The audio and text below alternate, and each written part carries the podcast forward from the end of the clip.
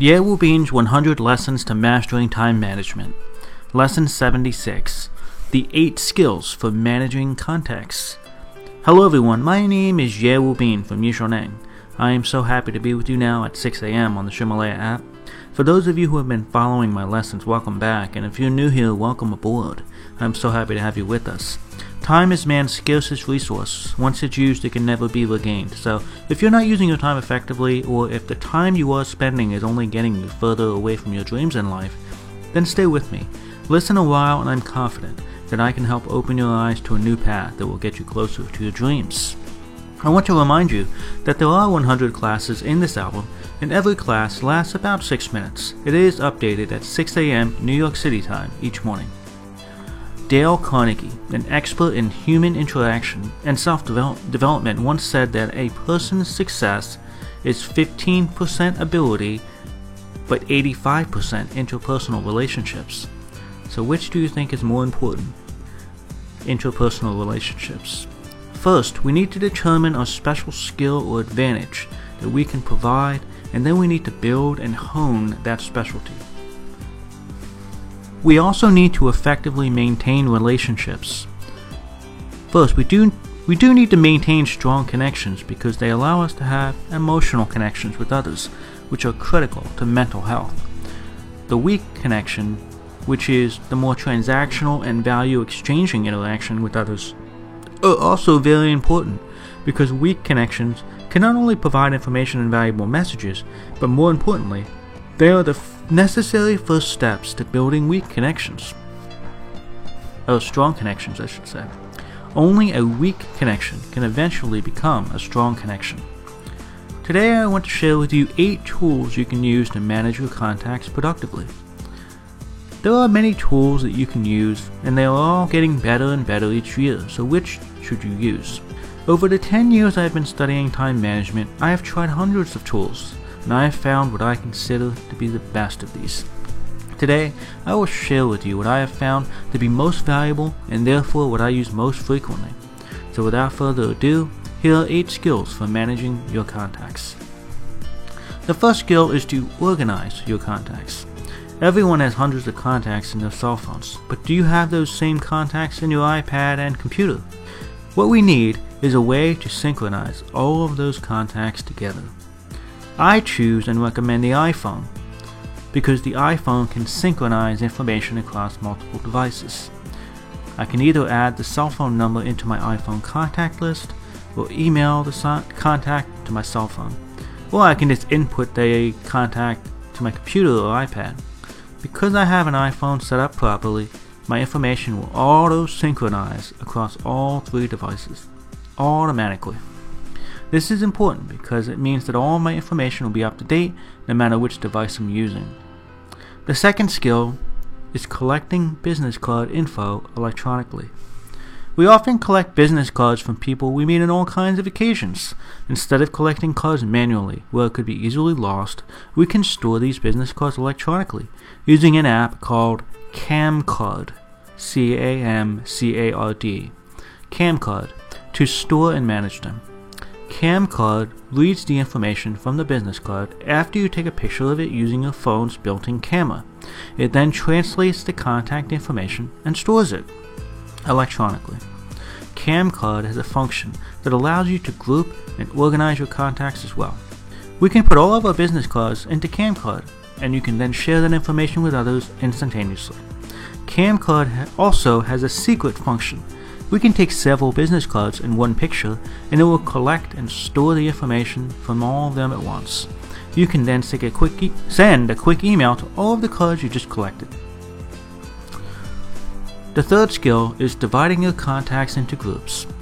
I used to have an app called Power Contact to group my contacts into meaningful groups. But unfortunately, it does appear that this app is no longer available, so you should look for other alternative applications. In short, you must be able to divide your contacts into groups, such as classmates, neighbors, high ranking people, those you often contact, those you seldom, seldom contact, and so on. Only divide these contacts into groups that have value to you. They must mean something to you. Each day we do a lot of things. We go to lots of different places, and therefore we, meet, we meet many new people each day. If you learn the Yixiaoneng method well, you will know that we not only need to collect, but also organize and then prioritize information. This allows us to focus on what's important first. We prioritize and sort the information that we get. The fourth skill for managing contacts is to use some of the social networks available to us, including Microblog and WeChat in China, and Facebook and others around the world. WeChat is more helpful for establishing a social network system. Nevertheless, the more often we interact with people, the easier it is for a group of online friends and contacts to become disorganized. So from time to time, we need to clean up our contact lists. What I do is frequently renew and delete, review and delete WeChat contacts frequently. Every few months, I review all the names of friends on my WeChat list. I try to remove contacts that I don't speak to frequently, and here's the important part. I make sure that I attach a note to each of my contacts, a note that will help me remember something about them, and you should do the same. For example, I had a student who participated in my 99th Yixiaoneng offline course. Therefore, I like to call him my G99 man. As I learned more about him, such as where he came from, or if he had other classes in common with me, or that he had a dream of traveling around the world, I learned all of these things and I made a new note every time I learned it. Attaching a note describing your contact will make it much more memorable for you and provide some topic to start talking about should you meet, and thus reduces the anxiety that you have before facing them. WeChat also has a label function, which I don't really use that often, but I've heard that it can be valuable for others. I've had positive feedback about it. The reason I don't use it is because clicking on the label often takes a lot of time. However, seeing a person's name and the label will make it much easier to learn about people and the connection between them and us. By using these social networks, such as WeChat and others, we can exchange networks very quickly and we can reply quickly. Since we have so many contacts, because it's difficult to remember everything about everybody, these labels and notes will help us tremendously. These tidbits allow us to have quick interactions and dialogue. We also need to take the time to delete contacts we don't interact with. Either delete them or just begin talking to them. Delete or interact, otherwise, it is not meaningful to save these contacts and it just takes up space. The fifth skill for managing contacts is constantly deleting and trimming contacts that you don't interact with. In our contact management systems such as Camcard, WeChat, and other social software platforms, we gather many contacts, and so a great deal of data is collected. As a Yixiaoneng time management practitioner, you need to keep these contacts organized. So how can you trim these contacts?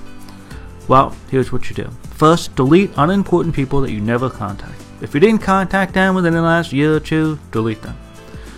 Put contacts you don't interact with now, but you feel you may need to in the future into a location called Future Possibility, so they're organized. Next, create a group for people you contact frequently and put that into its own frequent. Remember, it's not the quantity of contacts that's important, it's the quality of those contacts and how you use them. So remember to delete, delete, delete, then tidy, tidy, tidy. Synchronize your contacts across devices and group them in like groups. Grouping allows us to find the appropriate contacts efficiently. The sixth skill is to cultivate the habit of non real time contact.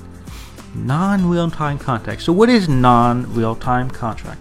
Well, to understand this, you should first know that a real time contact will cause a delay for both you and your contact. Real time contact is when you actually meet someone face to face, or whether you meet them virtually. For example, on WeChat, many people email me. If I respond to those emails immediately, then I will be overwhelmed with responses and it will take up time. If you listen to some of the early lessons in this series, you learned about the Pomodoro technique. Focus on the more important things first. You won't die if you don't check your WeChat, so you need to cultivate non real time habits for communication.